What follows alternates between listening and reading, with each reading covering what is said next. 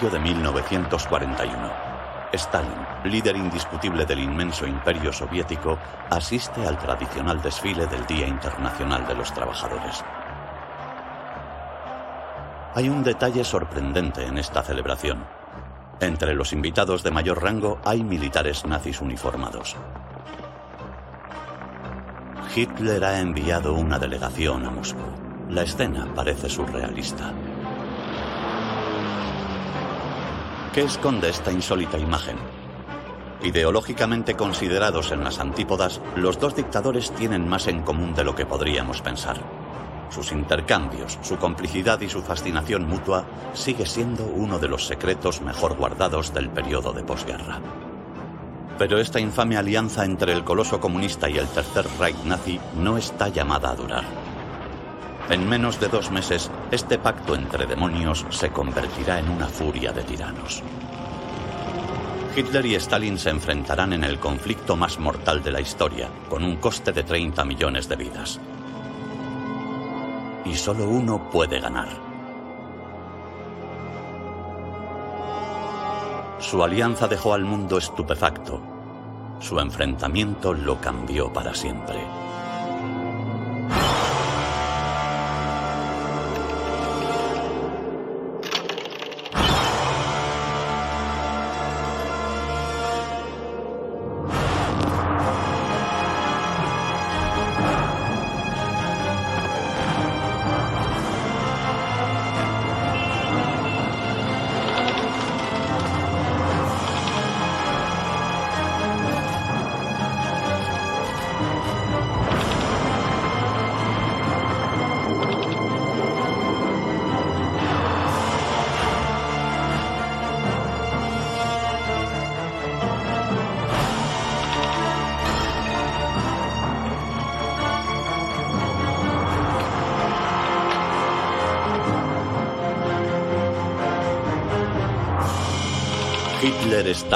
'Una relación secreta', primera parte.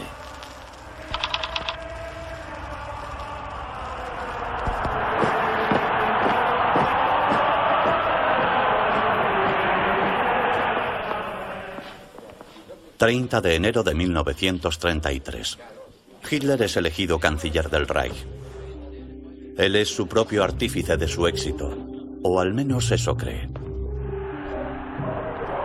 Hitler desconoce que Stalin, que lleva cuatro años gobernando la Unión Soviética, ha maniobrado en la sombra para ayudarle a alcanzar el poder.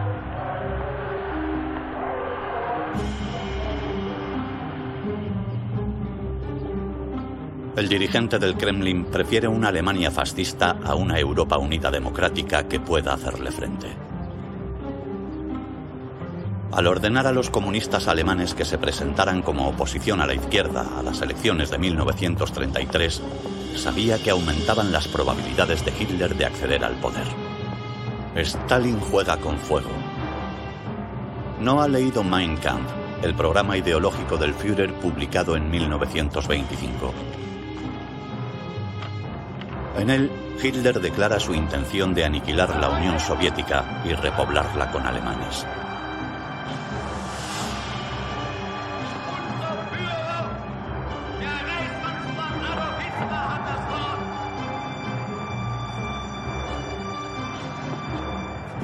Stalin cree posible una alianza con el dictador emergente. Ambos tienen enemigos en común, Francia y Gran Bretaña. Y pese a sus ideologías diametralmente opuestas, ambos tiranos tienen mucho en común.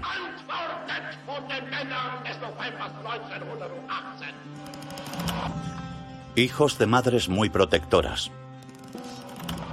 educados en el odio hacia sus padres. Ambos provenían de entornos humildes de clase media-baja. Autodidactas que se ganaron sus galones como revolucionarios luchadores callejeros.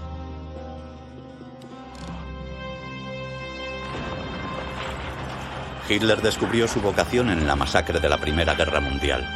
Stalin en la Revolución de 1917. Ambos eran cabecillas natos.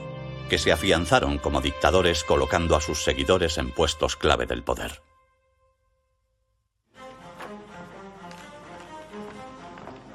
En el séquito de Hitler, tres hombres manejaban los hilos.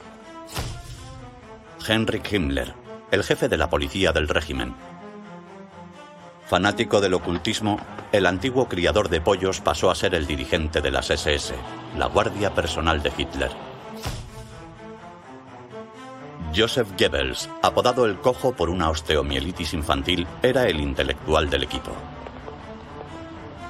Escritor frustrado, cuyos manuscritos fueron rechazados por los editores de Berlín, fue el cerebro de la maquinaria propagandística del Reich. Hermann Goering, héroe de la Primera Guerra Mundial, famoso por sus heroicidades como piloto de la Luftwaffe. Vividor, cocainómano y ministro sin cartera, creó la Gestapo en cuanto Hitler llegó al poder. En 1933, el círculo interno acogió a dos nuevos miembros. Reinhard Heinrich, el ario perfecto que tanto fascinaba a Hitler. Fanático y ejemplo de tesón sin escrúpulos, que se hizo cargo del aparato represor del Tercer Reich. Y Martin Bormann, jefe de la Cancillería Partido Nazi y secretario personal del Führer.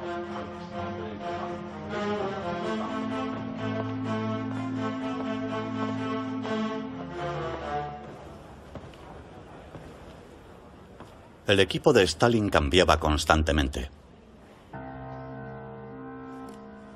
El núcleo duro estaba formado por los hombres que le conocían de los heroicos días de la Revolución rusa. El general Voroshilov, Kaganovich, conocido como la locomotora, y Kalinin, apodado el Papa.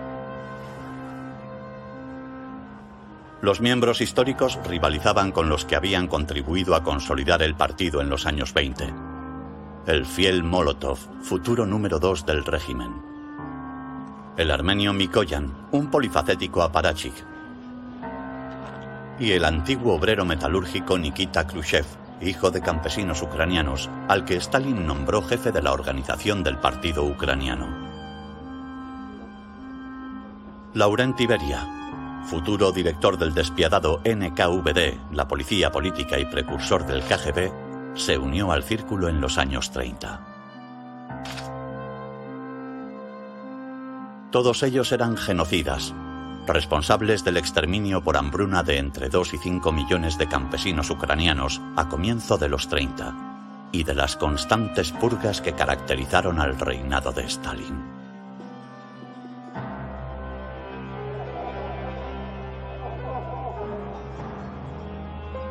Tras la jornada laboral en el Kremlin, Stalin se reunía habitualmente con su equipo en el comedor.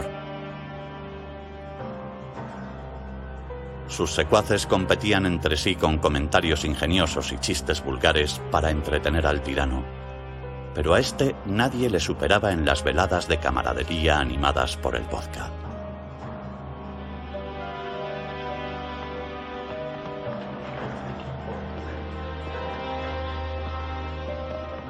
En 1933, la iniciativa de reunirse con Hitler es objeto de un encendido debate. A los miembros del equipo les preocupa su descarado militarismo y anticomunismo.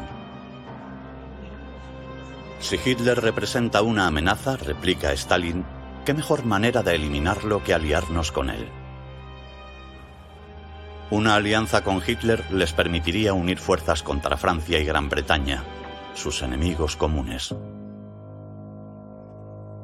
Hitler acaba de llegar al poder cuando Stalin envía emisarios de incógnito a Berlín para establecer contacto. El intento acaba en fracaso. Por el momento, Hitler rechaza cualquier acuerdo con Stalin. Hay asuntos mucho más urgentes.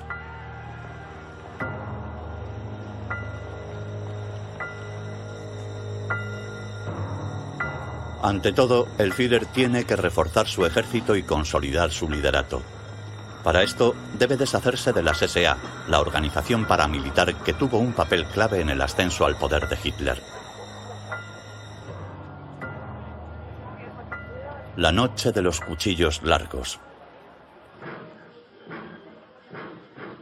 El 30 de junio de 1934, Hitler ordena la matanza sistemática de todos los miembros de las SA. Su líder, Ernest Röhm, uno de los primeros defensores del Führer, sigue la misma suerte.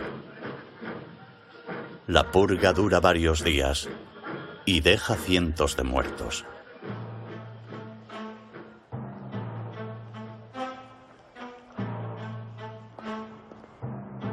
En el Kremlin, Stalin está impresionado por la masacre. Habla entusiasmado con Anastas Mikoyan. ¿Te has enterado de lo sucedido en Alemania? Menudo tío ese Hitler. Soberbio. Hay que tener agallas para eso. Para Stalin, Hitler era un líder con el que se podía comparar. Ambos creían solo en el terror.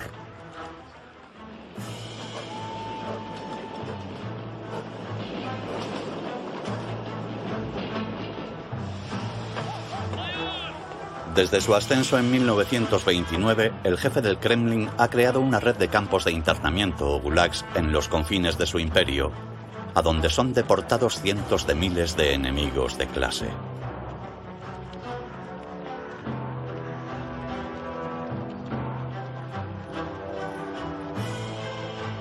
El Gulag es una fuente de inspiración para Hitler. Este comenta,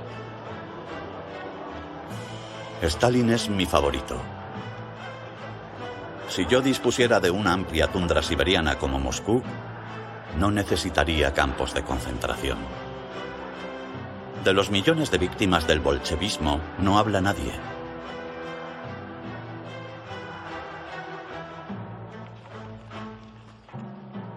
En la primavera del 33, tras escasos meses en el poder, Hitler también ordena la cruel represión de los comunistas, de los judíos de Baviera y los demócratas.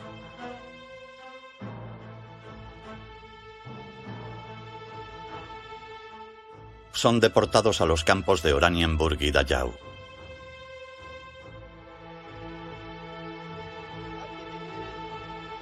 El séquito de Stalin protesta contra la represión que ha eliminado al Partido Comunista de Alemania.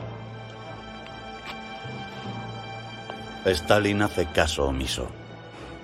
Está dispuesto a sacrificar a los comunistas de Alemania por un pacto con Hitler.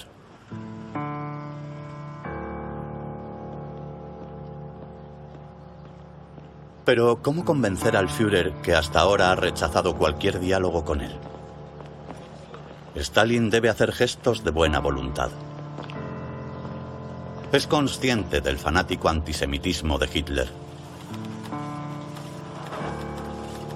ordena a los periodistas judíos que trabajan en el Pravda, el órgano oficial del Partido Comunista Soviético, que firmen sus artículos con seudónimos rusos. No hay por qué enojar a Hitler, comenta.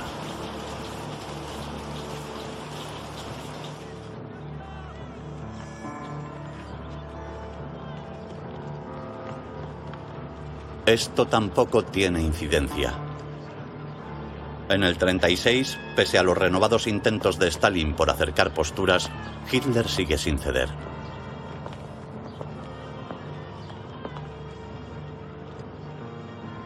El canciller del Reich tiene planes de invadir la URSS. Y acaba de presentarse la oportunidad de debilitar al jefe del Kremlin. En el verano del 36, el ambicioso Reinhard Heinrich trae a Hitler una sensacional noticia. Hay un complot contra Stalin en Moscú. Mikhail Tukhachevsky, el mariscal más destacado del Ejército Rojo, comanda un grupo de soldados con el objetivo de derrocar a Stalin. ¿Hitler estaría dispuesto a apoyar el golpe? No está seguro. Un golpe de Estado en Moscú podría dar ideas a sus propios generales. Heinrich sugiere otra vía. Si queremos invadir la URSS, el objetivo principal es decapitar a su ejército. Para esto, solo hay que avisar a Stalin de la traición del mariscal Tukhachevsky. Hitler se deja convencer. Heinrich monta una acusación falsa contra el oficial soviético.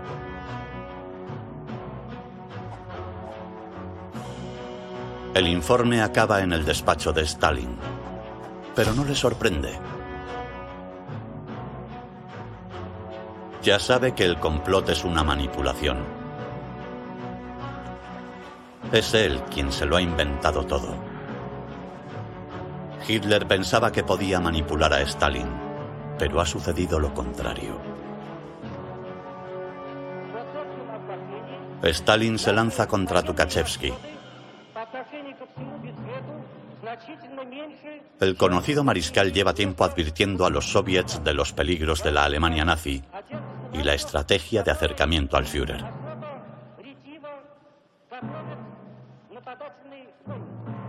Desde entonces, el jefe del Kremlin hace todo lo posible por desacreditar a Tukhachevsky.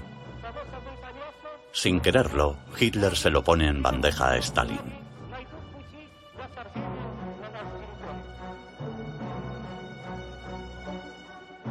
Tukhachevsky es detenido y ejecutado el 12 de junio del 37.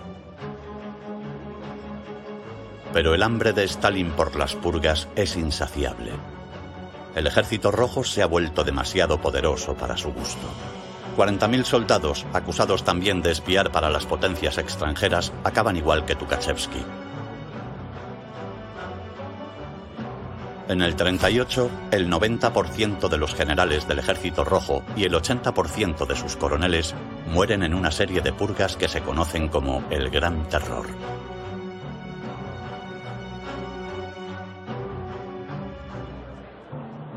Pese a que esperaba ver rodar cabezas, Hitler se sorprende ante el alcance de la represión que literalmente ha diezmado al ejército de Stalin.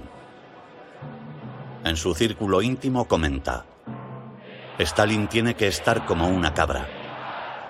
Este es el peligro que debemos eliminar cuando llegue el momento. El 22 de diciembre del 37, Goebbels anota en su diario, He hablado largo y tendido con el Führer. Stalin y sus eunucos están enfermos. Deben ser erradicados.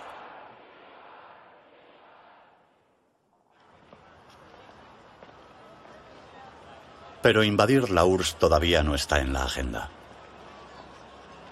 La prioridad de Hitler, su gran obsesión, son los judíos. Las leyes raciales de Nuremberg ya los ha excluido de la sociedad alemana. Hitler lleva pensando en expulsar a medio millón de judíos alemanes desde el 24. Pero ahora tiene una solución más radical. El exterminio de todos los judíos europeos.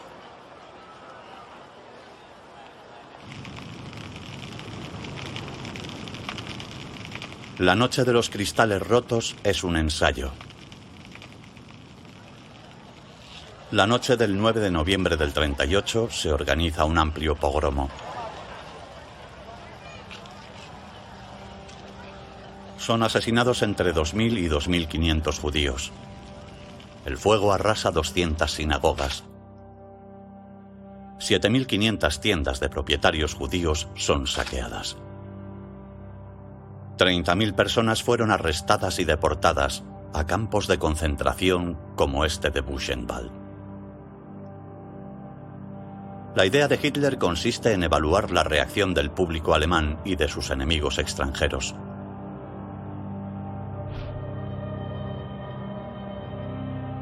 Pese a que la mayoría de países en todo el mundo condenan la noche de los cristales rotos, no se toma ninguna medida para frenar la represión de los judíos alemanes. Stalin ni siquiera se pronuncia en contra.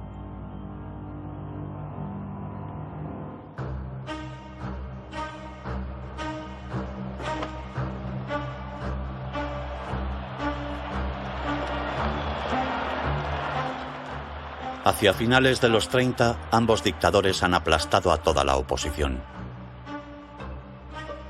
Sus emblemas jalonan avenidas y edificios, sus retratos están por todas partes. Ya pueden entregarse a su narcisismo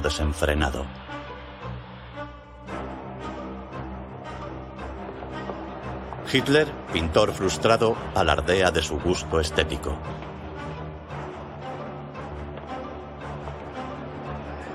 Su pasión es el arte clásico y la arquitectura. A sus ojos, el arte contemporáneo es judío y degenerado.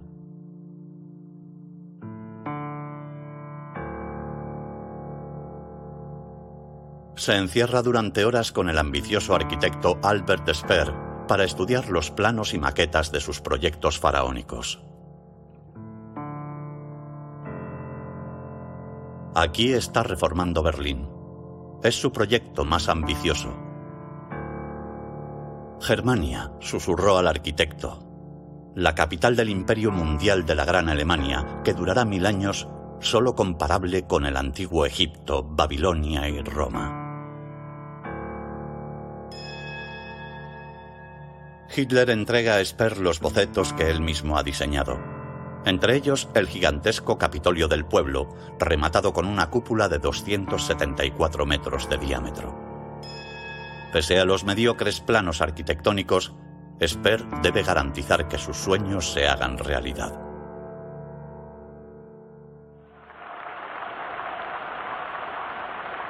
Pero los sueños de Hitler se ven empañados al enterarse de que el nuevo palacio de los soviets de Stalin va a ser más alto que su Capitolio del Pueblo.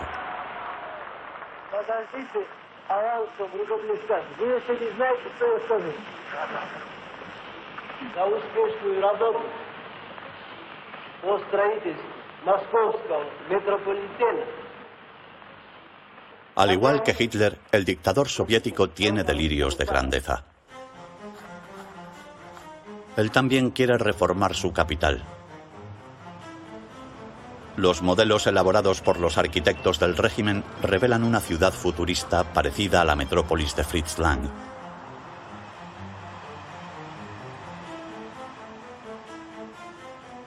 Para construir su palacio de los soviets, diseñada para ser la estructura más grande del mundo, Stalin tiró abajo la mayor catedral de Moscú.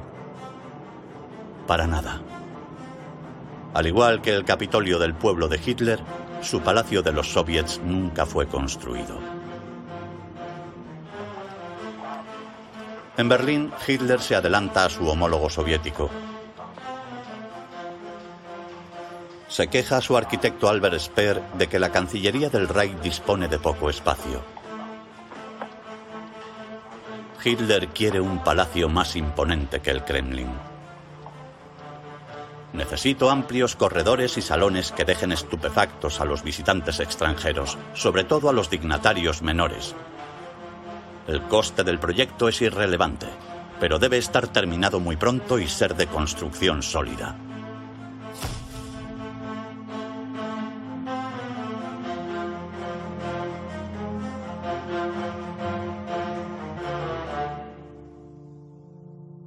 La Cancillería es construida en tiempo récord. 4.000 obreros trabajan día y noche.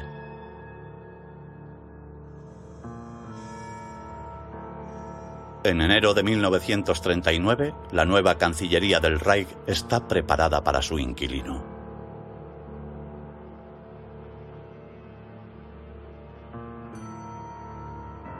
Todo está sobredimensionado.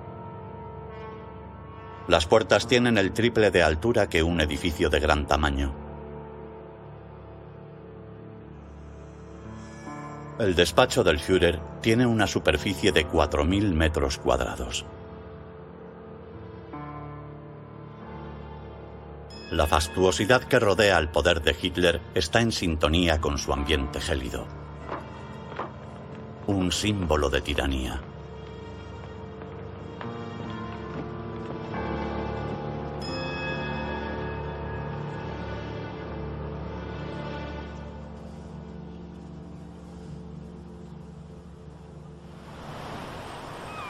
Estos proyectos monumentales van paralelos a los planes de colonización del dictador. Para Hitler y Stalin, la colonización es un medio para ensanchar sus territorios y perpetuarse en el poder. Stalin utiliza a los presos de los Gulag para poblar sus regiones más inhóspitas y extraer sus recursos naturales. Sobre todo, Siberia Oriental alberga los yacimientos de oro y estaño más grandes del mundo. Para cubrir la mano de obra, se producen detenciones arbitrarias en todos los pueblos y ciudades de la Unión Soviética. Los prisioneros son deportados a los confines más recónditos de Rusia y utilizados como esclavos.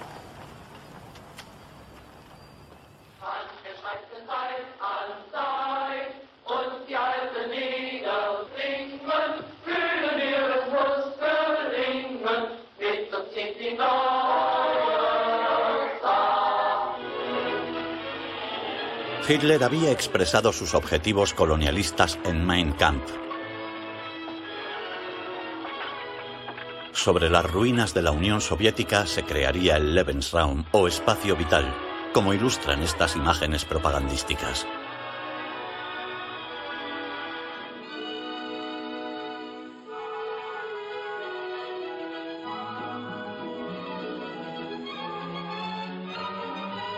La expansión de la raza aria hacia Rusia requerirá el exterminio de los pueblos indeseables.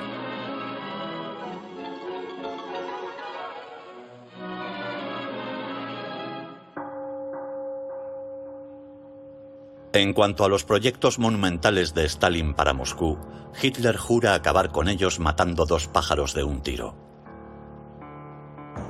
Nuestra invasión de la URSS, confía a sus secuaces, será el final de su construcción de una vez por todas.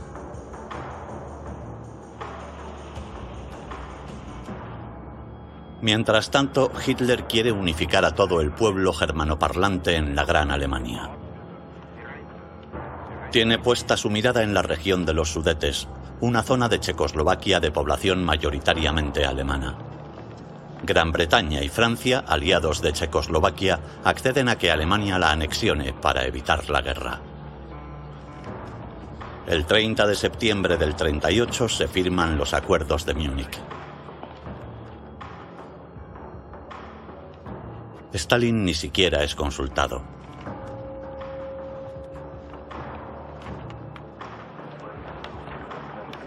Él lo interpreta como una afrenta diplomática. Y una advertencia. Los cañones de Hitler ya no apuntan hacia Occidente, sino a la URSS. Por primera vez, Stalin comprende que Hitler es una amenaza.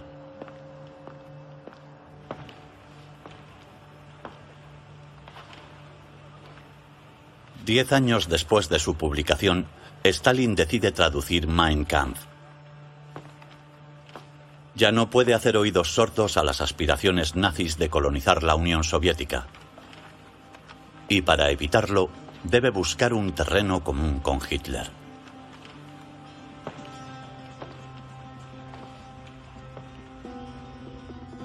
El equipo es convocado a una reunión de emergencia. En torno a la mesa del comedor están los miembros principales del Politburo. Kaganovich, Molotov, Zdanov, Boroshilov y Mikoyan. Stalin está furioso. Los británicos y los franceses están animando a Hitler a atacar la URSS. ¿Qué plan tiene? Preguntan sus camaradas con expectación. Asegurarme de que Hitler acuda a la mesa de negociación por su propia voluntad contesta Stalin.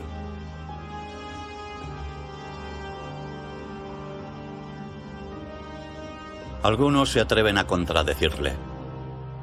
Surge un encendido debate.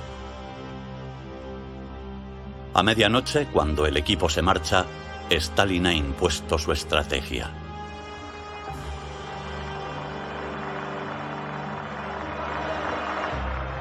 ...10 de marzo del 39.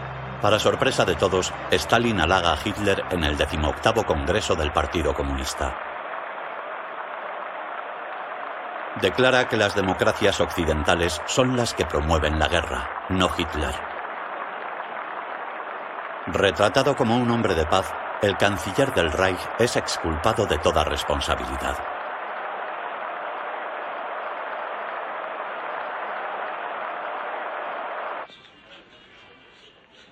De vuelta a Berlín, Ribbentrop, el ministro de Exteriores alemán, ha escuchado a Stalin. Aprovecha la oportunidad para convencer a Hitler de que un pacto con la URSS beneficiaría los intereses del Reich. Esta vez Hitler presta atención. Quiere invadir Polonia lo antes posible, sabiendo que Stalin tiene las mismas intenciones. Un tratado de no agresión con la URSS permitiría a los dos tiranos repartirse el país. Hagamos la prueba, a ver qué pasa, declara él.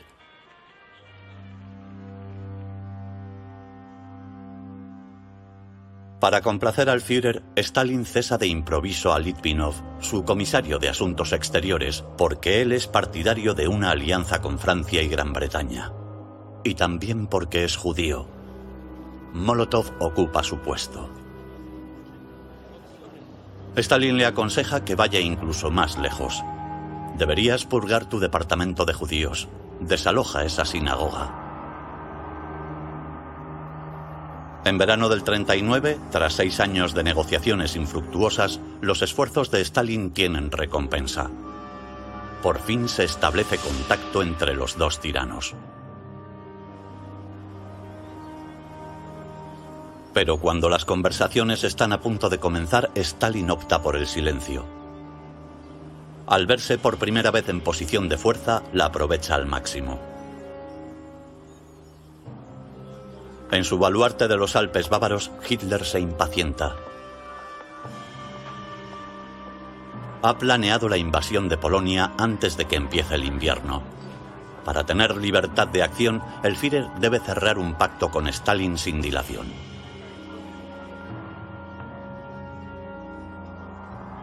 El 20 de agosto del 39, exasperado, Hitler manda un telegrama personal a su homólogo soviético. Pide a Stalin que reciba a Ribbentrop.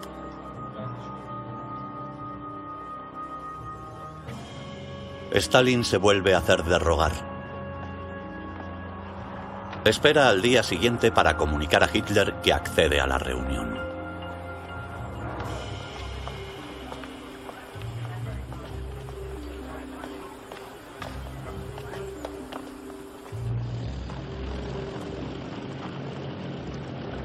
23 de agosto de 1939. Ribbentrop, el ministro de Asuntos Exteriores alemán, llega a Moscú.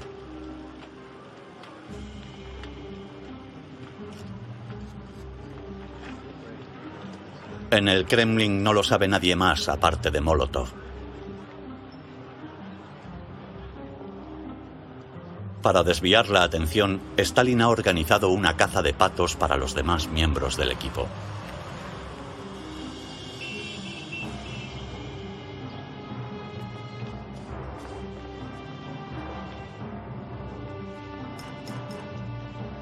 Ribbentrop es recibido personalmente por Molotov y Stalin. La Alemania anticomunista de Hitler y la Rusia antifascista de Stalin se llevan divinamente bien. El Tratado de No Agresión se firma en tiempo récord, pero lo más importante es que contiene un convenio secreto. Tras la invasión de Polonia por parte de Hitler, ambos dictadores se repartirán el territorio. Stalin también se hace con el control de los países bálticos. La firma se celebra con champán y vodka. Stalin levanta su copa y dice, brindo a la salud del Führer. Es un hombre asombroso. Durante años nos hemos tirado los trastos a la cabeza mutuamente. Hay que ir acostumbrando a la opinión pública de la nueva relación surgida de este tratado. Cuando Ribbentrop hace gesto de irse, Stalin lo lleva aparte y le susurra al oído. Le doy mi palabra de honor que la Unión Soviética no traicionará a su socio.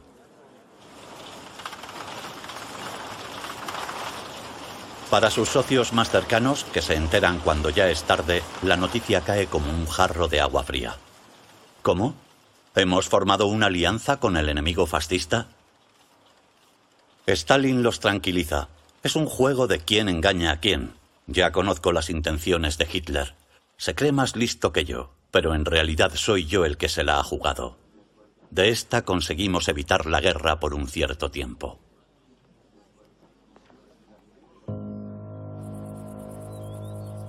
En el Berghof de Berchtesgaden también se derrocha el champán. En la terraza la corte admira el sol que ilumina las montañas. Speer comenta, el último acto del crepúsculo de los dioses no se podía escenificar mejor. Hitler añade, parece bañado en sangre. Entonces, volviéndose hacia Goebbels, dice, esta vez el curso de los acontecimientos no estará libre de violencia. Pero una cosa preocupa a Hitler. Se rumorea que Stalin es judío.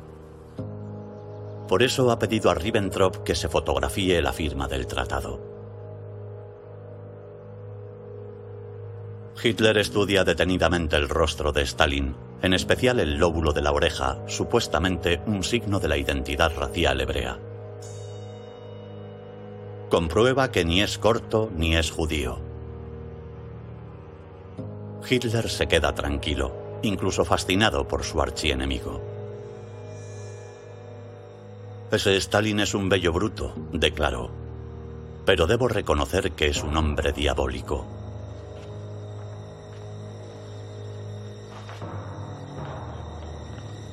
El Führer se siente pletórico. Polonia está al alcance de su mano. En cuanto a Stalin, está a la espera de las hostilidades para conseguir su parte de la tarta.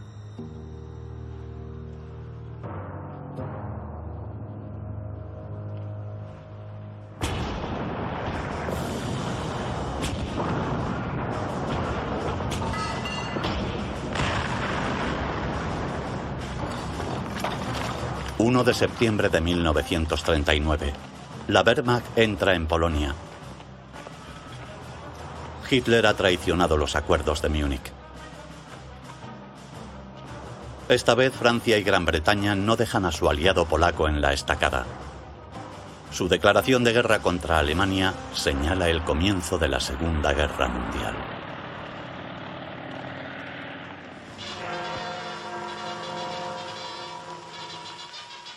Llega la hora fatal. Hitler ha hecho caso omiso del ultimátum de Gran Bretaña. Alemania y Gran Bretaña vuelven al estado de guerra.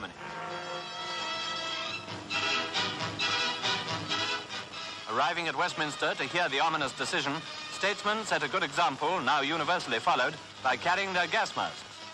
Mr. Churchill, as in 1914, is First Lord of the Admiralty.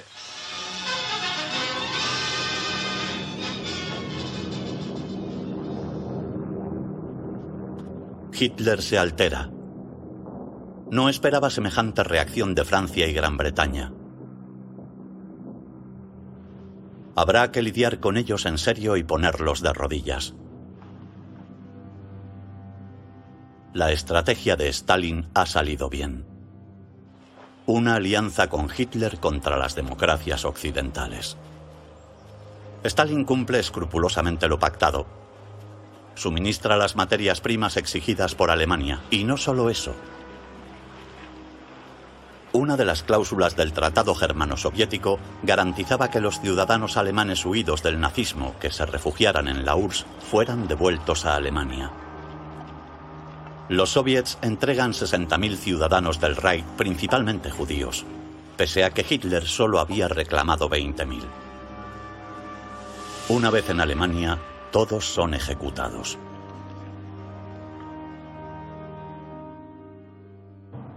El Führer descubre un artículo halagador en el periódico soviético Izvestia. ¿Lo habrá escrito el propio Stalin? En cualquier caso, comenta Goebbels, los rusos han mantenido sus promesas por ahora. El 17 de septiembre del 39, dos semanas después del inicio de la invasión germana, el ejército rojo invade Polonia Oriental y los países bálticos. Derrotada, Polonia es dividida, saqueada y masacrada. La luna de miel germano-soviética es ampliamente ensalzada por la maquinaria propagandística de ambos lados. Los antiguos enemigos se ven las caras en las lindes de sus respectivas esferas de influencia. Intercambian sonrisas y apretones de mano. En las fronteras de Polonia se llegan a realizar maniobras militares con unidades de la Wehrmacht y del Ejército Rojo.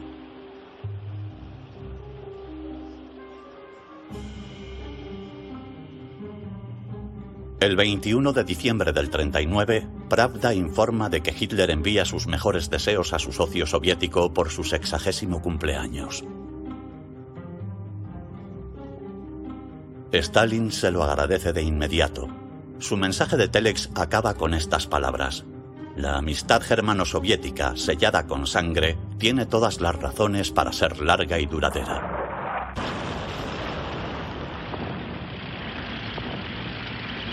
10 de mayo de 1940. Hitler ataca Francia.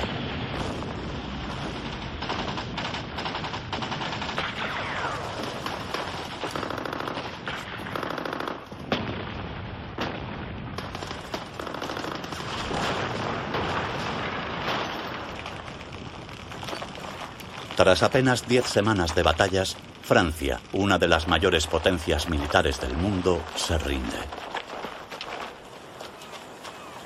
Stalin está preocupado. Mientras el ejército alemán esté entretenido en el frente occidental, la URSS estará a salvo.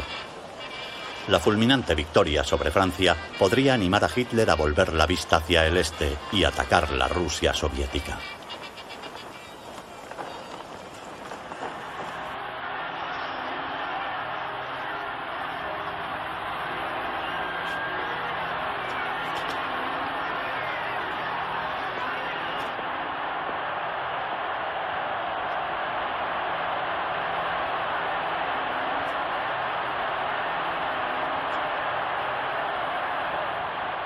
Desde la balconada de la Cancillería del Reich en Berlín, el Führer saborea su victoria.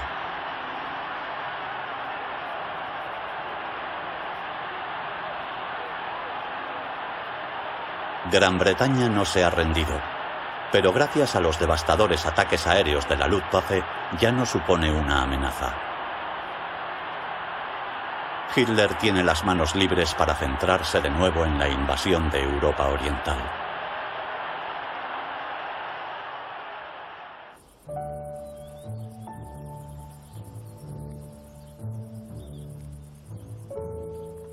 Primavera de 1941.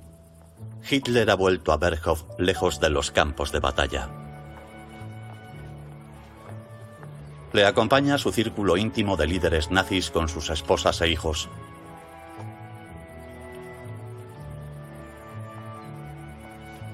Eva Braun, la amante de Hitler, inmortaliza estos momentos con una cámara de 8 milímetros.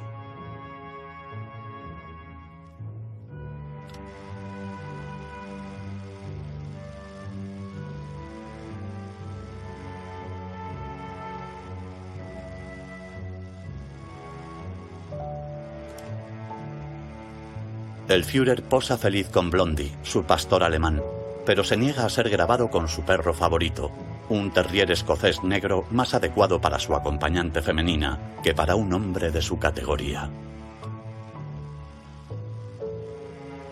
No puedo mostrarme en público con ningún perro que no sea un perro lobo. Sería pasar de lo sublime a lo ridículo, dice a modo de justificación.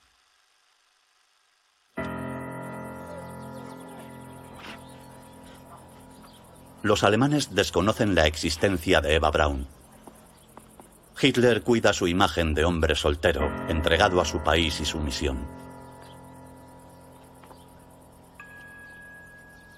Aunque admira la figura atlética de Eva Braun, la relega a un mero papel decorativo y menosprecia su inteligencia.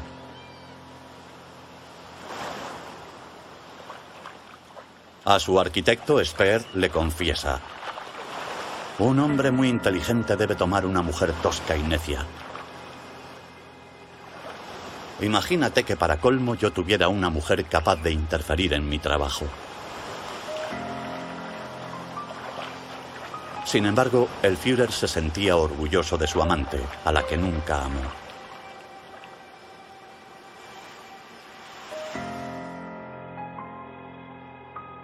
Hitler solo se enamoró una vez en su vida. Se llamaba Geli Raubal y era su sobrina.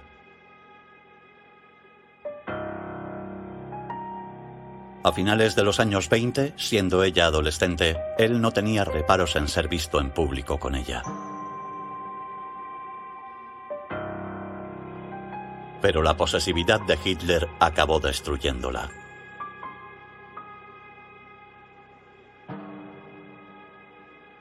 Encerrada en su piso, se sumió en una depresión.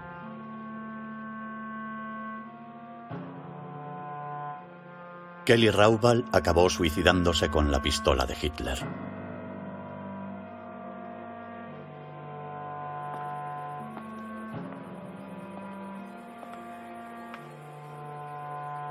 Aquella noche en la terraza del Berghof, ¿pensaría Hitler en el hecho de que compartía duelo con Stalin?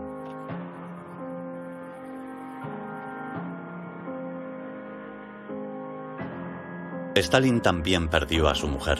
Nadezhda Aliuyeva, llamada Nadia, se quitó la vida porque ya no soportaba vivir con él. Geli murió en el 31, Nadia en el 32.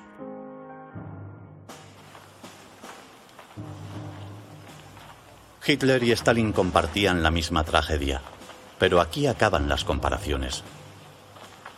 Hitler no tenía ninguna intención de cumplir el Tratado Germano-Soviético, solo era un juego de engaño.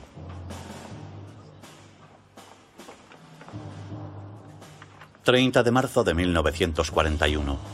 Hitler se dirige a los jefes militares del Reich. El pacto inicialmente cerrado con Rusia no significa que debamos tener ningún reparo moral en atacarlos. Stalin lo firmó con el objetivo de empujar a Alemania a la guerra y obligarnos a aceptar su bolchevismo en cuanto nos hubiéramos desangrado. Ahora es posible aplastar a Rusia. Sería un crimen contra el futuro del pueblo alemán no aprovechar esta oportunidad.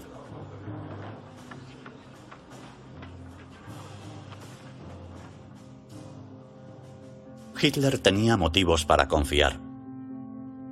En el margen de apenas tres años había conquistado Austria, Checoslovaquia, Polonia, Dinamarca, Noruega, Bélgica, Holanda, Francia y Yugoslavia. No le cabía ninguna duda de que podía derrotar a la URSS, algo que anhelaba desde los años 20. Stalin confiaba en una paz duradera con Hitler. Tanto más cruel fue el despertar a la realidad. Hitler contaba con el elemento sorpresa. Y la sorpresa fue absoluta. La invasión de la Unión Soviética, denominada Operación Barbarroja, arranca la noche del 22 de junio de 1941.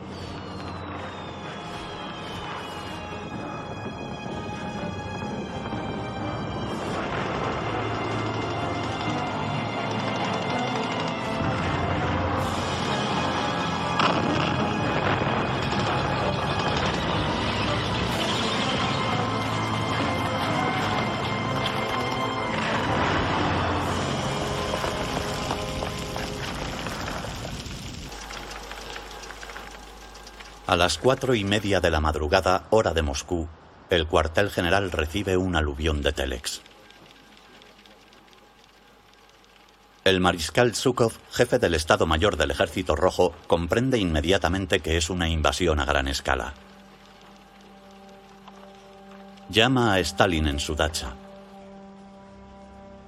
Alemania nos ha atacado. No podemos resistir. Al otro lado de la línea, Stalin está visiblemente alterado. Al cabo de un largo silencio replica, convoque al Politburo en el Kremlin.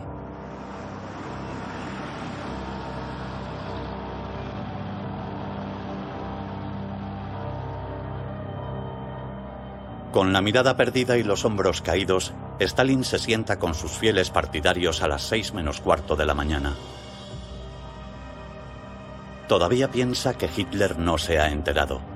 Tiene que ser obra de generales alemanes rebeldes. Molotov le conmina a enfrentarse a la realidad. El embajador alemán ha confirmado la noticia. Es la guerra. Stalin se desploma en su sillón. El tratado germano-soviético solo ha sido una cortina de humo. Stalin se negó a ver los signos de advertencia de la invasión. Hasta el último minuto mantuvo su confianza en Hitler. Su alter ego. Su mejor enemigo.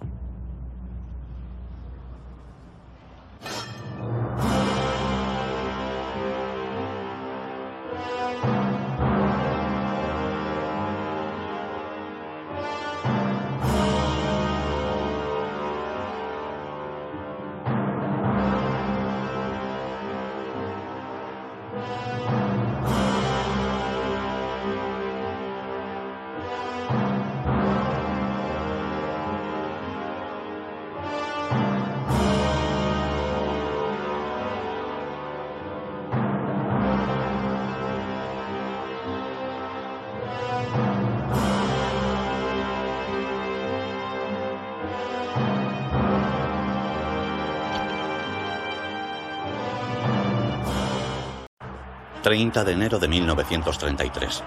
Hitler es elegido canciller de Alemania.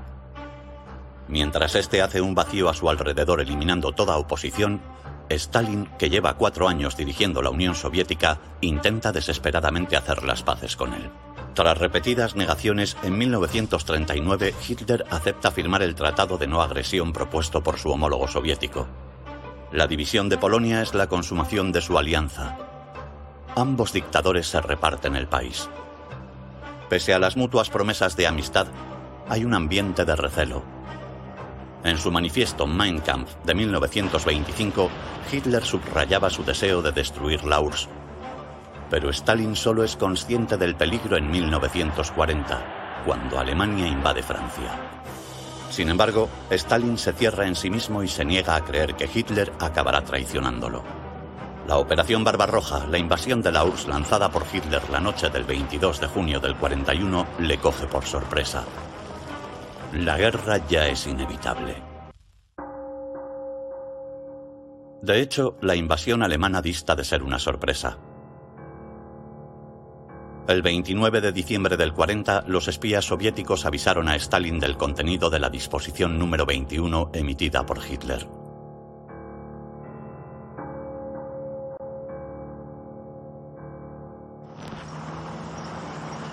Había informes de movimientos de tropas cercanas a la frontera del Reich. Stalin se negó a dar crédito. En lugar de movilizar a su ejército, exigió confirmación a la gente que se había infiltrado en el círculo de Hitler. Este espía, que había dicho que no había planes de invasión, era en realidad un agente doble que trabajaba para el Reich Al mismo tiempo, Churchill le advirtió de un ataque inminente. Stalin volvió a hacer oídos sordos, pensando que el premier británico solo quería arrastrar a la URSS hacia la guerra.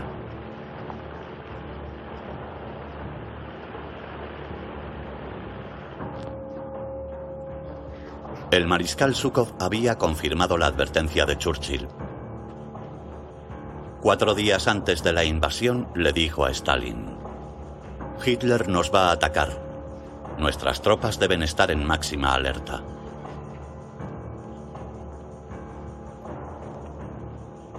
La reacción de Stalin fue acusarle de buscar la guerra para conseguir más medallas. ¿Pretende asustarnos? A ver si comprende de una vez que Alemania jamás atacará a Rusia por iniciativa propia. Si provoca a los alemanes desplazando tropas a la frontera sin mi permiso, rodarán cabezas. Hasta Molotov, que se había entrevistado con Hitler en Berlín el 12 de noviembre del 40, le avisó. Hitler es muy arrogante y presumido. Es un fanático, un ultranacionalista, y está cegado por sus propias ideas. No deberíamos confiar en él.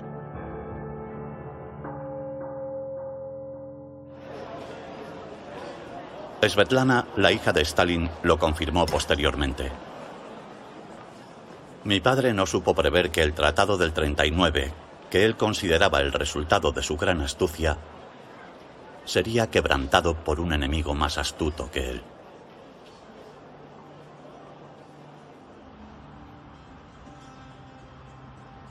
...22 de junio del 41... El primer día de la invasión alemana, el ambiente en el Kremlin es sombrío. Nos han defecado encima, grita Stalin. ¿Está acabada la URSS? diezmado por el gran terror del 37-38. Escasamente equipado y mal entrenado, el ejército rojo es incapaz de parar la ofensiva alemana. No estará operativo hasta dentro de dos años, confirma Sukov. Stalin acude a Beria, que es director del NKVD, la policía secreta. Contacte con los servicios de inteligencia alemanes. No nos queda otra opción. Dada la situación, tiene que tantear la paz con Alemania.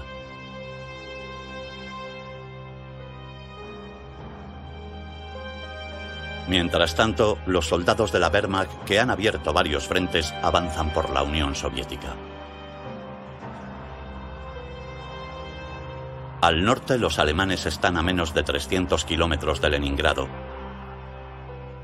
en el centro están a las afueras de Minsk. Al sur han tomado Leópolis.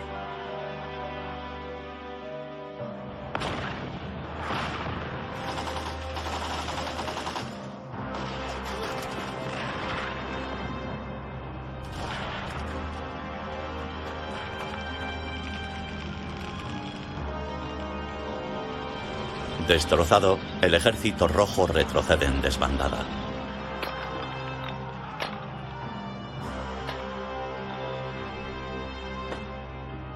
En la primera semana de la ofensiva alemana muere un soldado soviético cada dos segundos. 100.000 son hechos prisioneros. Para el Estado Mayor alemán es una sublime sorpresa. Nadie contaba con tan escasa resistencia. Como mucho en un mes, alardean los oficiales alemanes, estaremos en Moscú.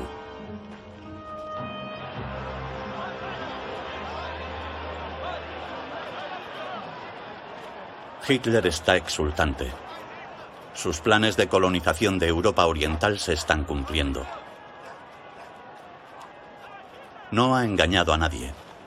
Todo estaba en Mein Kampf. Los intentos de Beria para negociar la paz caen en saco roto. Hitler no quiere poner a Rusia de rodillas, quiere reducirla a cenizas.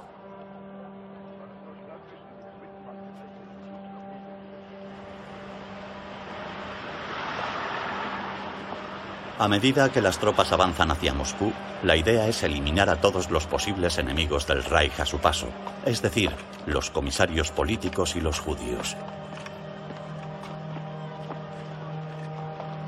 Como dice el general Jodl, jefe de operaciones de la Wehrmacht, la campaña militar es más que un conflicto armado. Es el choque entre ideologías opuestas. Liquidaremos la inteligencia judeo-bolchevique.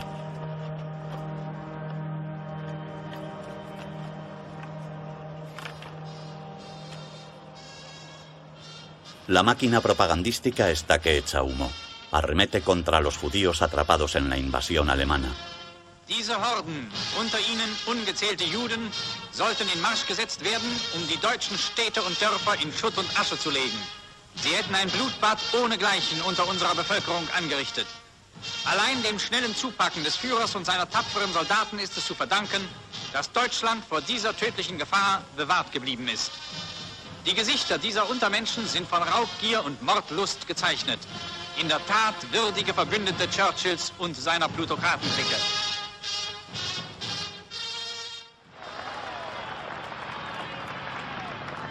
En Ucrania y los países bálticos, la gente recibe a los alemanes como liberadores.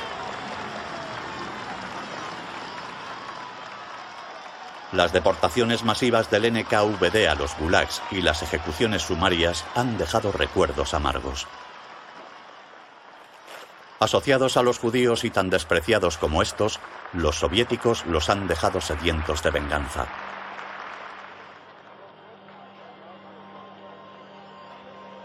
En cuanto llega la Wehrmacht, se producen pogromos antisemitas en Vilna, Kaunas, Riga, Kiev y Leópolis.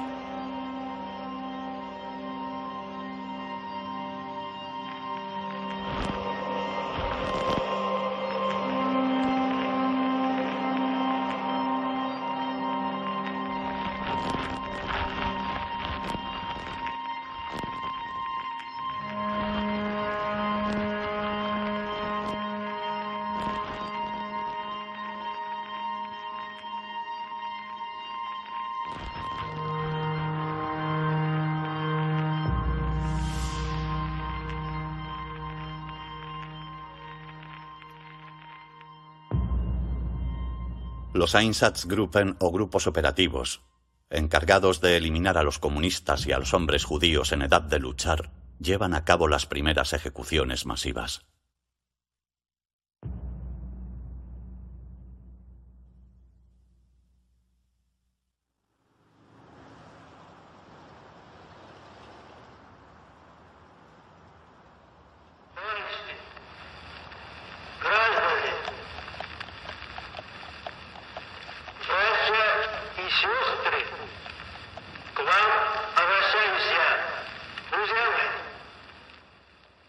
El 3 de julio del 41, por primera vez desde la invasión alemana, Stalin se dirige al pueblo soviético en la radio.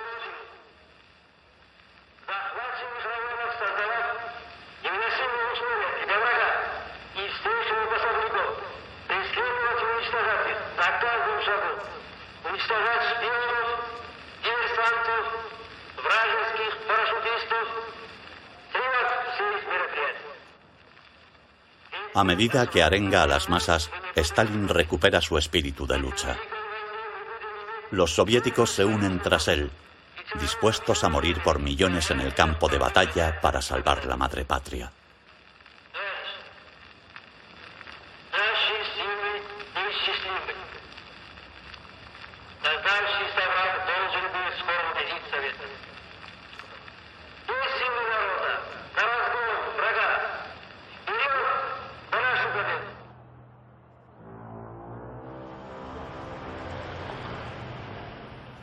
Pocos días después, el 16 de julio del 41, Hitler convoca a su equipo en la Cancillería del Reich para hablar de los territorios conquistados en el este.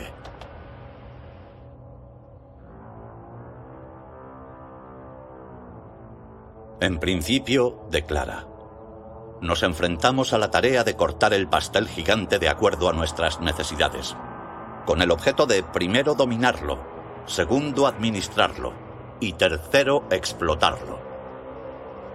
Para lograrlo habrá que exterminar a todo aquel que se nos resista.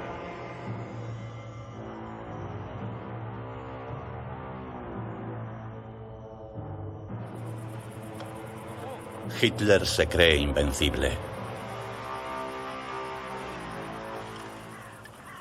Este mismo mes de julio, algunas noticias inesperadas refuerzan este sentimiento.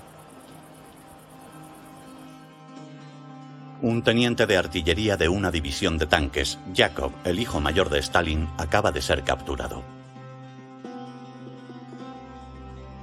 El propio Hitler llama al oficial de inteligencia que va a interrogar a Jakob. El oficial le hace una sola pregunta. ¿La esposa de Stalin era judía? Confuso, Yakov responde que no.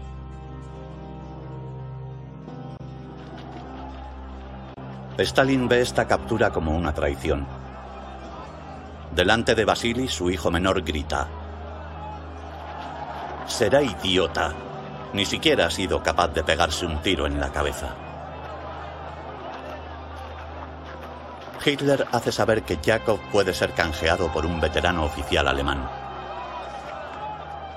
No canjearé un mariscal de campo por un teniente, replica Stalin, y deja que su hijo se pudra en un campo de prisioneros. Tuve que negarme, explicó. De lo contrario, ya no sería Stalin. Yakov fue ejecutado en 1943.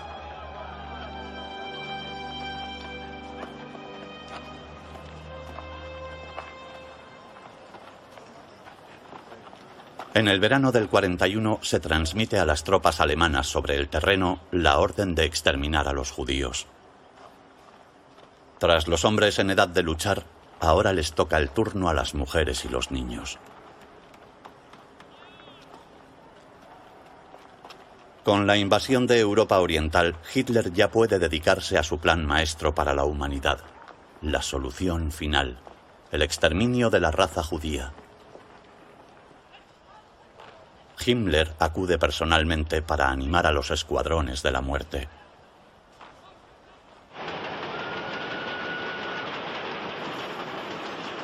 En septiembre y octubre, Hitler habla abiertamente sobre el genocidio en curso.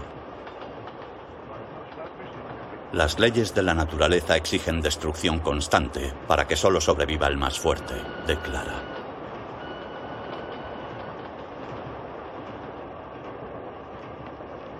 Cuando el ejército alemán se queja de que la deportación de los judíos interrumpe el tráfico ferroviario militar, Hitler replica, la cuestión judía es nuestra mayor prioridad.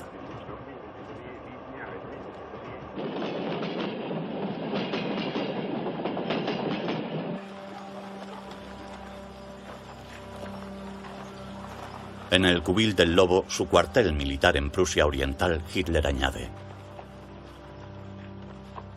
Cuando hayamos erradicado esta peste, habremos logrado una hazaña de tal importancia para la humanidad que nuestros hombres en el campo de batalla todavía no se hacen idea.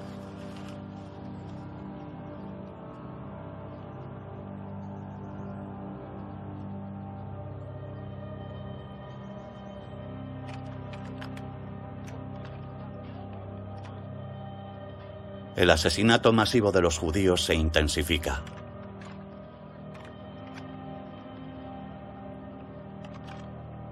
Todas las noches llegan informes a Berlín. Hitler se recrea en su lectura.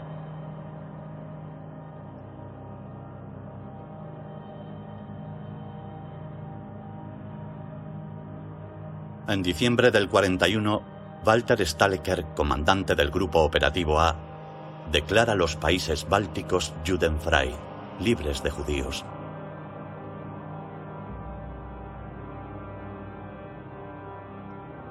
En pocos meses, cerca de un millón de personas han sido fusiladas.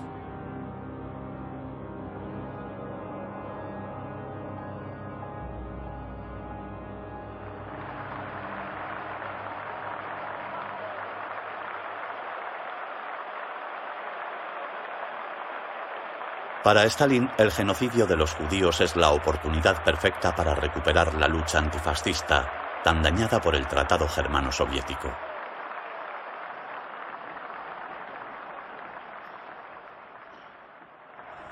Партия гитлеровцев есть партия империалистов. Притом наиболее хищнических и разбойничьих империалистов среди всех империалистов мира. Гитлеровская партия есть партия врагов демократических свобод, партия средневековой реакции и черносотенных погромов. En abril del 42, Stalin crea el CAJ, el Comité Antifascista Judío. Beria, jefe de la NKVD, es puesto al mando.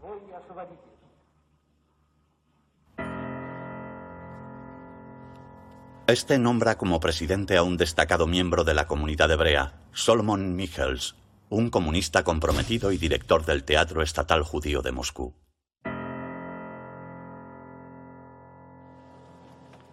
El CAJ se compone de los judíos más famosos de la URSS, desde el director de cine Sergei Eisenstein hasta el escritor Vasily Grossman. El poeta Peretz Marisk hace un llamamiento a todos los judíos del mundo en yiddish.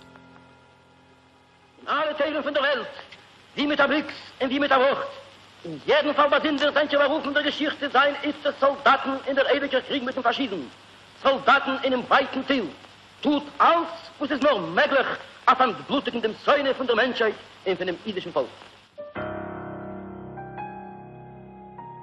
El objetivo de Stalin es más sensato. Apelando principalmente a los judíos de Norteamérica, el CAJ le permitirá reunir fondos muy necesarios para la campaña de guerra solidaria. Michels es enviado para solicitar ayuda a las comunidades judías de Estados Unidos, Canadá, México y Gran Bretaña. Recauda unos 45 millones de dólares en donaciones, equipos, ropa y ambulancias. Dista mucho de ser suficiente, pero es un buen comienzo. Para Stalin, la principal virtud del CAJ es hacer que la gente se olvide de su cuestionable relación con Hitler y restaure su reputación entre sus futuros aliados.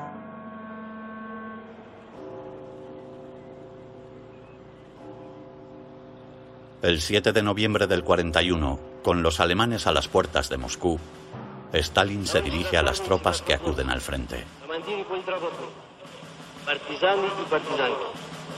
На вас смотрит весь мир, как на силу способную уничтожить разбойничьи орды немецких захватчиков. Великая освободительная миссия выпала на ваш плод. Будьте же достойны этой миссии.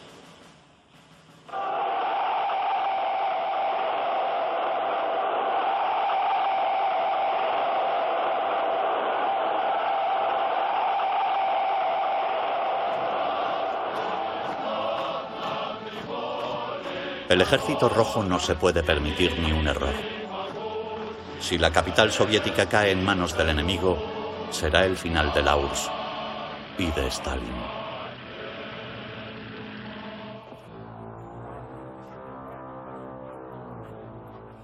Para el general alemán von Bock, comandante del Grupo de Ejércitos Norte, la victoria es cuestión de días. Hitler está exultante. Después de tres meses de preparativos, tenemos la posibilidad de aplastar a nuestro enemigo. Hoy comienza la última batalla del año.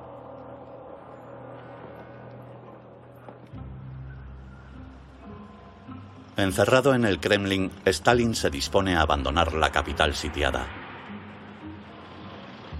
Sin embargo, duda. Si el ejército rojo logra impedir que la Wehrmacht tome Moscú, a ojos de los soviéticos quedará como un cobarde. Y los soviéticos son la única fuerza con la que aún puede contar.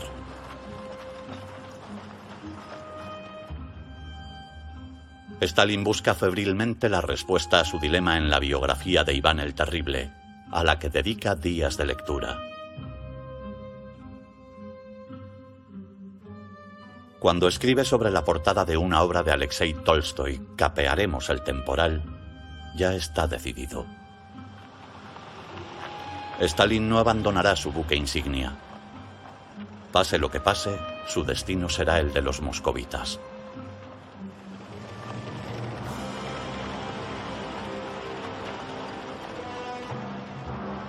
El contraataque del mariscal Zhukov a principios de diciembre del 41 demuestra que Stalin estaba en lo cierto.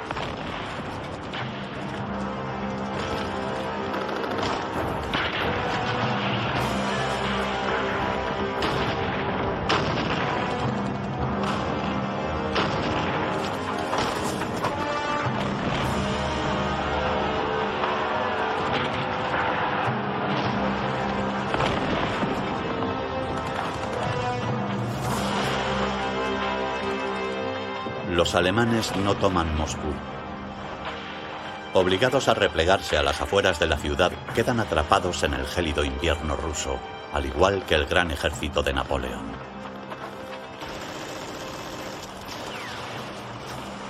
Un respiro conveniente pero breve. El largo y crudo invierno pronto dará paso a la primavera. Y Stalin todavía carece de fondos suficientes para financiar la guerra. Busca apoyos,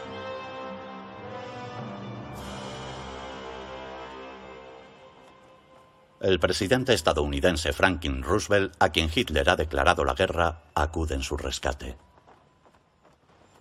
I ask this Congress for authority and for funds sufficient to manufacture additional munitions and war supplies of many kinds to be turned over to those nations which are now in actual war with aggressor nations.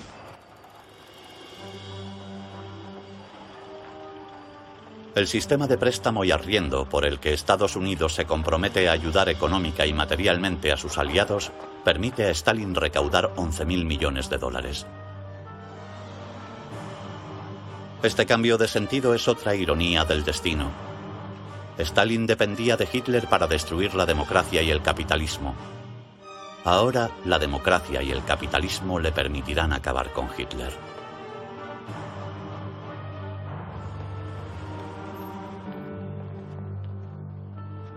Pese a la alianza formada entre Estados Unidos, Gran Bretaña y Rusia, Hitler sigue convencido de que la victoria está al alcance.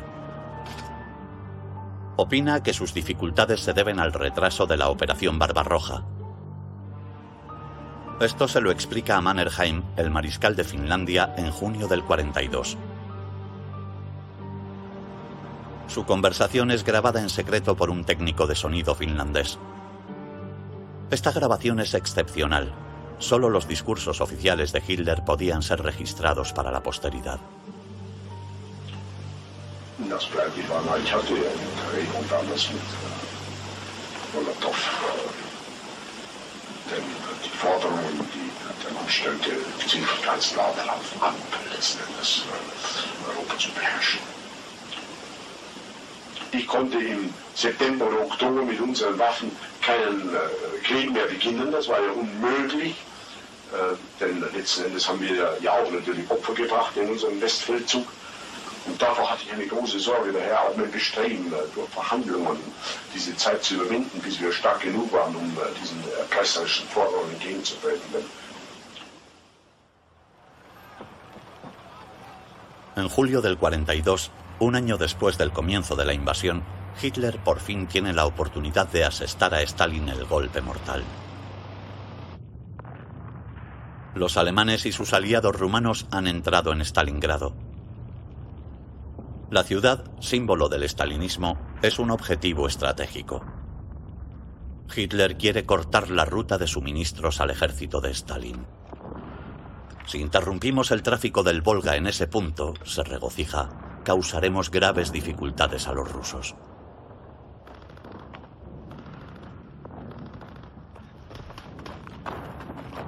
A finales de septiembre, el sexto ejército alemán ocupa el 90% de la ciudad. Tan solo resiste el distrito industrial.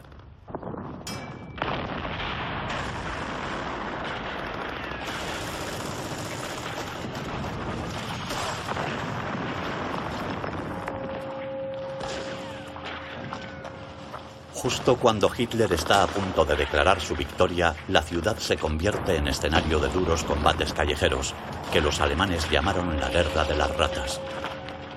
Se lucha calle por calle, cada bloque y cada edificio.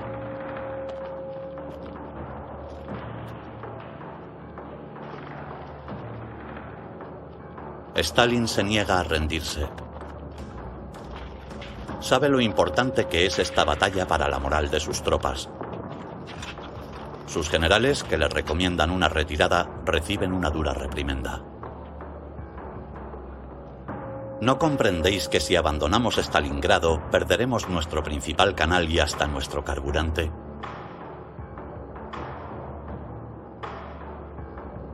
Fuera de sí, Stalin estalla ante Zhukov. Aterroriza a sus generales, Ordena que cualquier soldado que dé un paso atrás sea fusilado y se hace cargo personalmente de las maniobras militares. Hitler está igual de irascible. ¿Por qué tarda tanto en llegar la victoria? Me maldigo a mí mismo por haberme arriesgado a luchar esta guerra con semejantes generales, grita. El general Halder es relevado. Al igual que Stalin, Hitler toma el mando de las operaciones. Ambos dictadores están ahora cara a cara.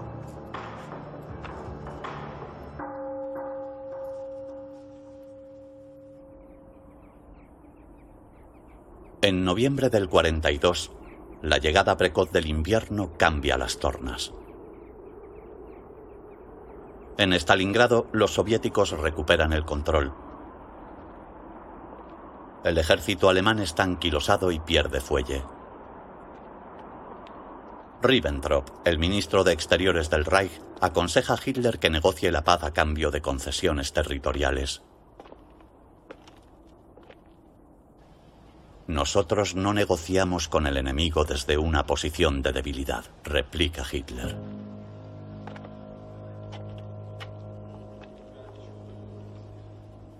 Agotado, el Führer se toma unos días de descanso en su residencia alpina de Baviera. pero la guerra contra Stalin le obsesiona. La tranquila atmósfera de Berhof no disipa su ansiedad. Quiere seguir. Tarde o temprano los rusos tendrán que parar. Se agotarán.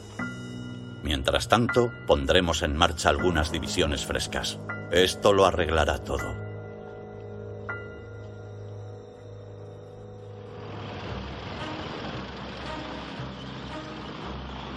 El 19 de noviembre del 42, los soviéticos lanzan la contraofensiva definitiva.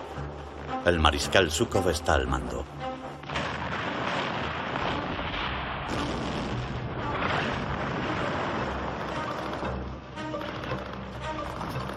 Rodeada por el ejército rojo, Stalingrado se convierte en una ratonera para los soldados de la Wehrmacht.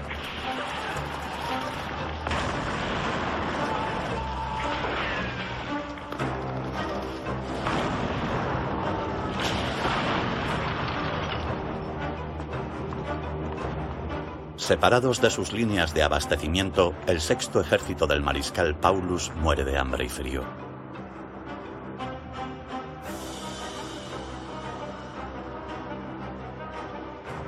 Sin consultar a Hitler, Paulus y los 90.000 hombres bajo su mando se rinden a las tropas soviéticas el 2 de febrero del 43.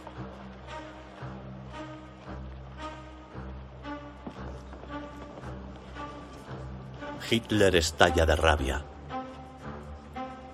Si una mujer tiene el orgullo de marcharse, encerrarse y pegarse un tiro porque ha escuchado algún que otro comentario ofensivo, entonces yo no puedo tener respeto por ningún soldado que le tenga miedo a la muerte y prefiera ser hecho prisionero.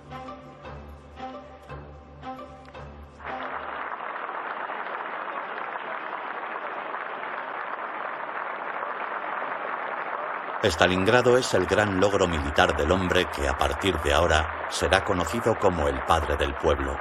Solo él había comprendido la importancia psicológica de la batalla. Stalin se nombra a sí mismo mariscal de la Unión Soviética,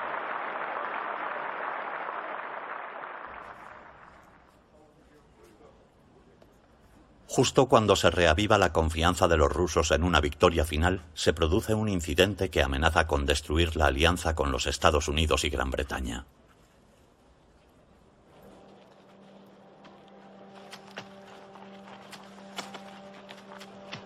En febrero del 43, los alemanes descubren fosas comunes en el bosque de Katyn, en Polonia Oriental, aparecen los cadáveres de 22.000 oficiales y soldados polacos con un tiro en la nuca, supuestamente asesinados después de la firma del Tratado Germano-Soviético y la división de Polonia. La matanza copa los titulares de todo el mundo. Hitler y Stalin se acusan mutuamente de perpetrarla. Ambos ordenan comisiones de investigación que evidentemente señalan al adversario como responsable. Un comité internacional de la Cruz Roja también visita el lugar para investigar. Por el avanzado estado de descomposición de los cuerpos, la conclusión es que los polacos fueron asesinados antes de la invasión germana de esta zona de Polonia, de modo que ha sido obra de los soviéticos.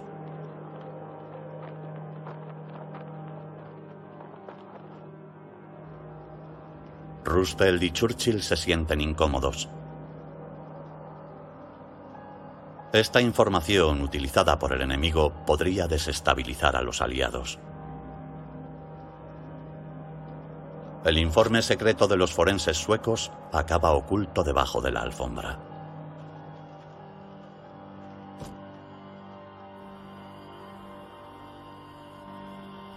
Para Hitler, la revelación de la matanza de Katyn, de la que confiaba en sacar rendimiento político, es un total fracaso y una advertencia.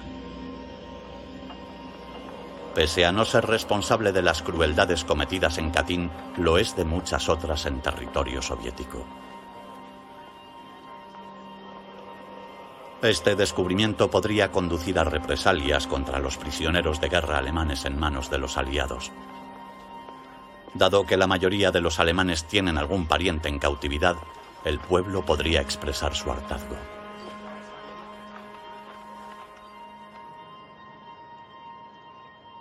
Se despliegan unidades de las SS para encontrar fosas comunes.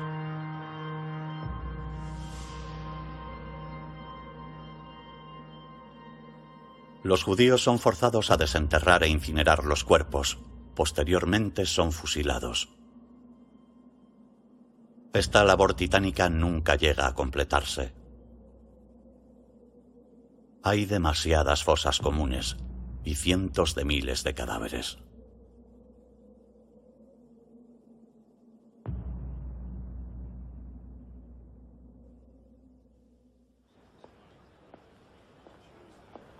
Paradójicamente, Katyn es una victoria diplomática para Stalin, pese a ser el responsable de la masacre. Otro motivo de satisfacción. Ahora el ejército rojo es más fuerte que la Wehrmacht.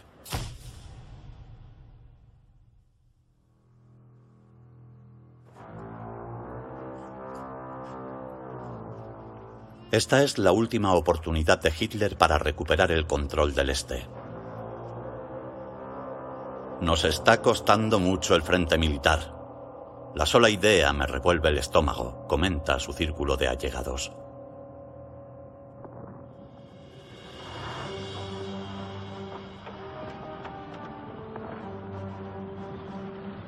Sus mejores estrategas, los generales Manstein y Model, tienen la misión de conducir a Alemania hacia la victoria.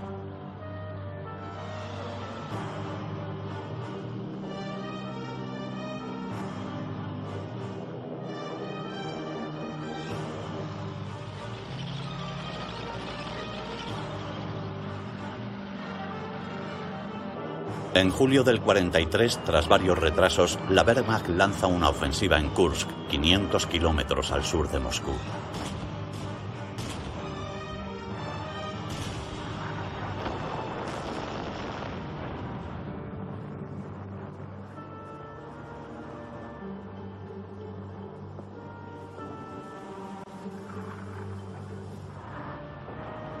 El despliegue de las tropas alemanas no pasa desapercibido.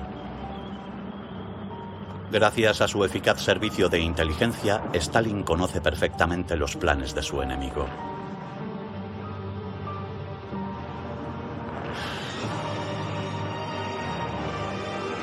Con el apoyo de la aviación, despliega la mitad de sus tanques en la batalla.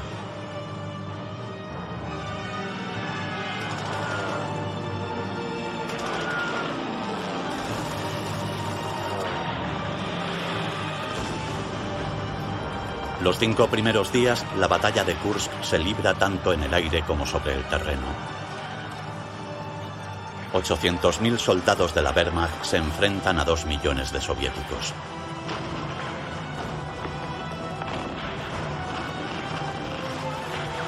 Tras una semana de lucha, el curso de la batalla se vuelve favorable al ejército rojo.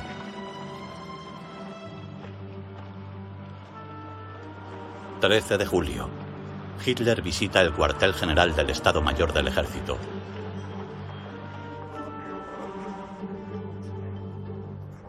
Los generales no se ponen de acuerdo en la estrategia conveniente. Algunos quieren seguir con la guerra, otros opinan que no se puede ganar. En un instante de lucidez, Hitler paraliza la ofensiva.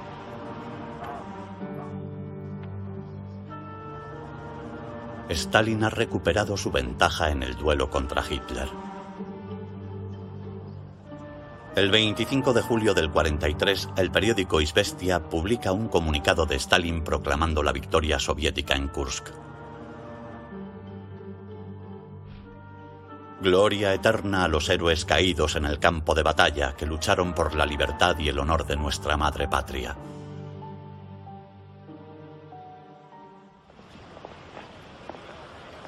Hitler ve a su antiguo aliado con otros ojos.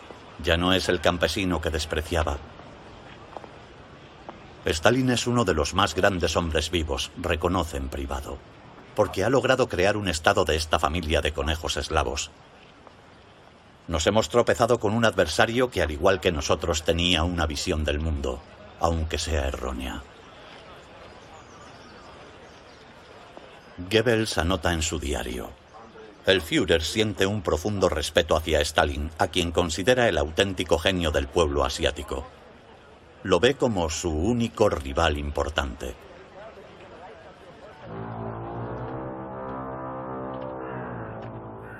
En invierno del 44, Hitler parece debilitado y deprimido.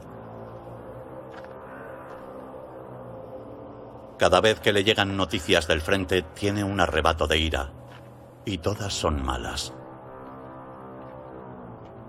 A los generales del Frente Oriental convocados el 24 de enero del 44 les dice, Si la Providencia nos niega la victoria en esta batalla vida o muerte, ustedes, mis generales y almirantes, deben reunirse a mi alrededor con las espadas en alto para luchar hasta la última gota de sangre por el honor de Alemania.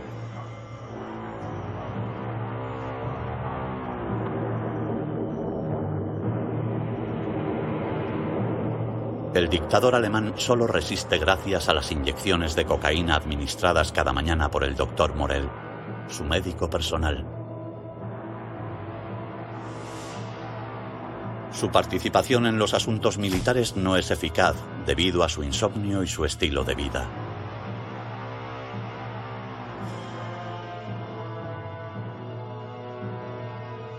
Además de sus inyecciones diarias, Hitler toma hasta 28 pastillas al día. Abusa del pervitin, una metanfetamina muy adictiva y producida a gran escala para las tropas del Frente Oriental.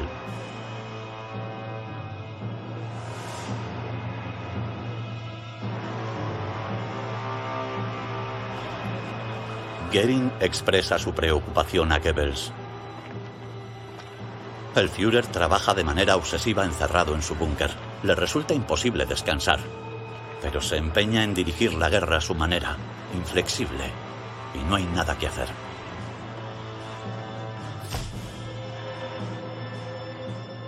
Hace poco le han diagnosticado arteriosclerosis, que provoca opresión en el pecho y fuertes dolores. Para colmo, le cuesta controlar el temblor de su mano izquierda primera señal de Parkinson. Todos estos síntomas le provocan un intenso temor a la muerte.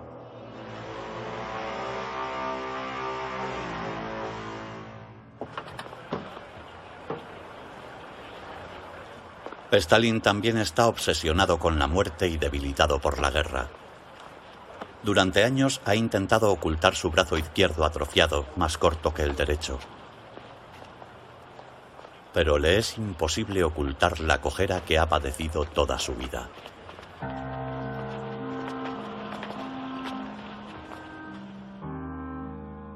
Stalin también está acomplejado por su psoriasis y su rostro picado de viruela infantil, que su maquinaria propagandística no siempre logra ocultar.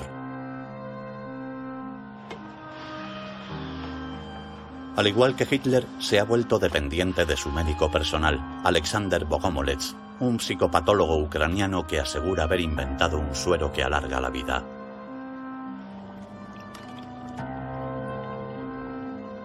Pero Bogomolets no obtiene el efecto deseado.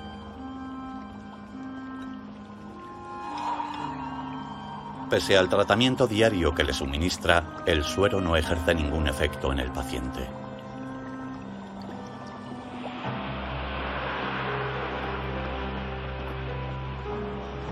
La salud de Stalin estaba en declive, pero a principios del 44 él se sentía en la cima del mundo.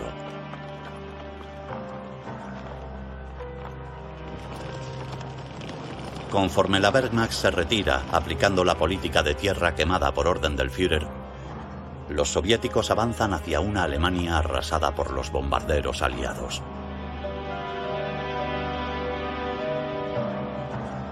Ucrania, Bielorrusia, los estados bálticos, Bulgaria, Rumanía, Hungría, Checoslovaquia y Polonia caen en manos del ejército rojo, que a su paso descubre los campos de concentración de los nazis.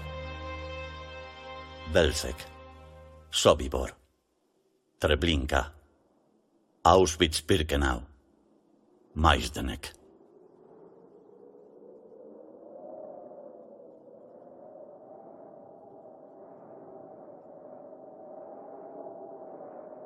El hallazgo de las cámaras de gas destapa el verdadero horror de los crímenes nazis.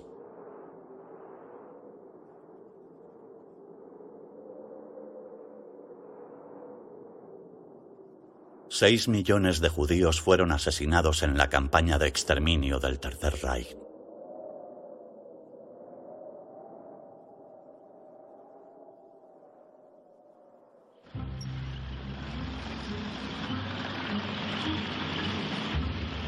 30 de abril de 1945. Los soviéticos están a las puertas de Berlín listos para presentar la batalla final.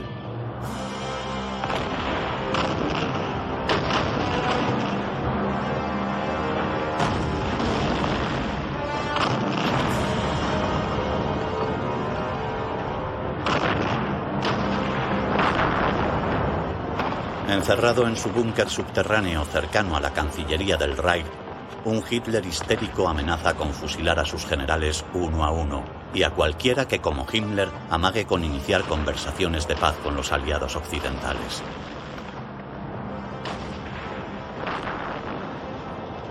También se vuelve contra el pueblo alemán, que supuestamente debería defender la capital hasta el último hombre. Son una caterva de traidores y derrotistas. Cuando el ejército rojo invade un Berlín bombardeado hasta los cimientos, Hitler comprende que ha llegado su fin.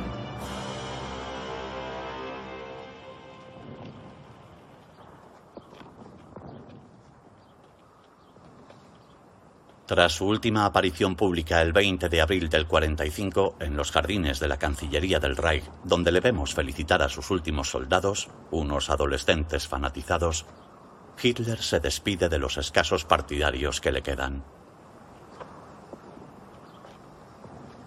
Al vicealmirante Voss reconoce. Comprendo que he cometido un error fatal atacando a Stalin. Hay que ser un genio político y un brillante estratega para organizar a tu pueblo en unas condiciones tan desfavorables en medio de una guerra sin precedentes. Stalin ha demostrado ser ese hombre. Si pudiera vivir de nuevo y dirigir el país, haría lo mismo que él.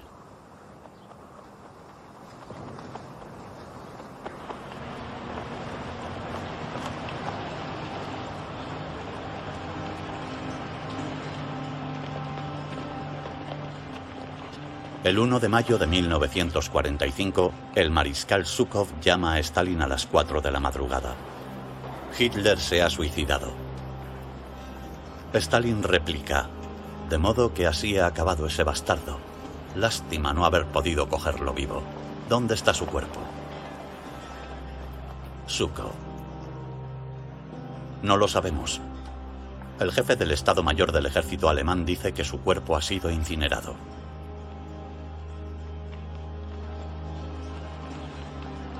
Entre las ruinas de la Cancillería del Reich, el Ejército Rojo descubre con estupor los cuerpos carbonizados de Goebbels y su mujer junto a seis pequeños cadáveres.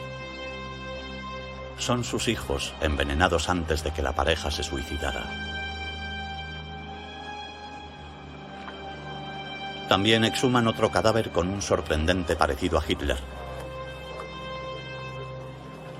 Tras un breve análisis, los servicios de inteligencia soviéticos concluyen que no es el Führer Sus restos mortales siguen sin aparecer.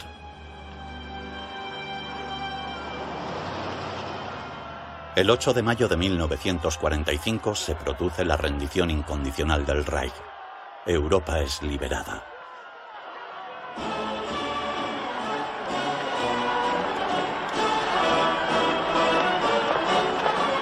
Товарищи, наступил Великий День Победы над Германией. Фашистская Германия, поставленная на колени Красной Армии и войсками наших союзников, признала себя побежденной и объявила безоговорочную капитуляцию. С победой вас, мои дорогие соотечественники и соотечественники!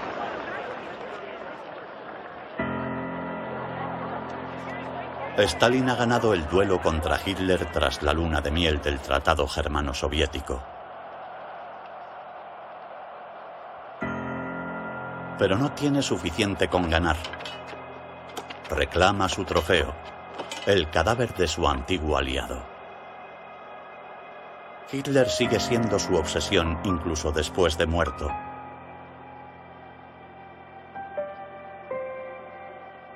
En 1946, en el jardín de la Cancillería del Reich, se desentierran un trozo de cráneo y un fragmento de mandíbula. Son enviados a Moscú en el más absoluto de los secretos. Tras cotejar los restos con radiografías del cráneo de Hitler, los científicos forenses llegan a la conclusión de que son los restos mortales del Führer. Stalin se queda satisfecho pero se guarda esta información para sí. Por el contrario, difunde un rumor malicioso. Hitler sigue vivo bajo identidad falsa en Latinoamérica o en cualquier otro lugar, para mantener viva la amenaza del fascismo, contra la que solo queda Stalin como última defensa.